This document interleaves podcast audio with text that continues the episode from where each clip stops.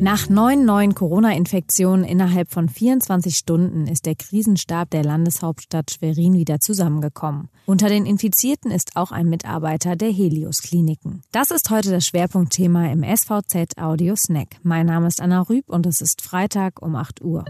Zunächst die regionalen Nachrichten im Überblick. Im März beschloss der Schweriner Landtag mit dem neuen Sicherheits- und Ordnungsgesetz, kurz SOG, zusätzliche Befugnisse für die Polizei bei der Bekämpfung von Straftaten. Ein Bündnis von SOG-Gegnern will das Sicherheitsgesetz aber jetzt über das Bundesverfassungsgericht in Karlsruhe kippen. Wir sehen die Grundrechte der Bewohner von Mecklenburg-Vorpommern stark gefährdet, sagt Sprecher Michael Milz. Kritisiert wird im Einzelnen die Möglichkeit der heimlichen Überwachung von Computern, Smartphones und Tablets durch sogenannte Staatstrojaner. Voraussetzung dabei sei allerdings eine richterliche Genehmigung.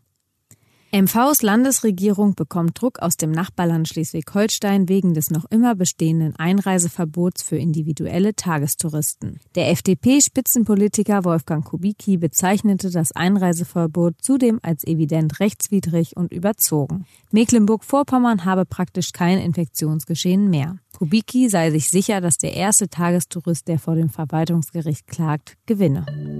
Nach den jüngsten Tests in der Landeshauptstadt wurden neun neue Corona-Infektionen innerhalb von 24 Stunden festgestellt. Unter den Infizierten ist auch ein Arzt der Helios-Kliniken. Der Mann habe sich nach ersten Erkenntnissen bei einer Reise in den Kosovo mit Covid-19 angesteckt. Bei dem Mann handele es sich laut Gesundheitsministerium um den Vater von zwei Kindern, die bereits am Mittwoch als infiziert gemeldet wurden. Der normale Klinikablauf sei aber nicht beeinträchtigt. Die Lage sei laut Badenschier beherrschbar, weil es sich um zwei konkrete Infektionsherde handle.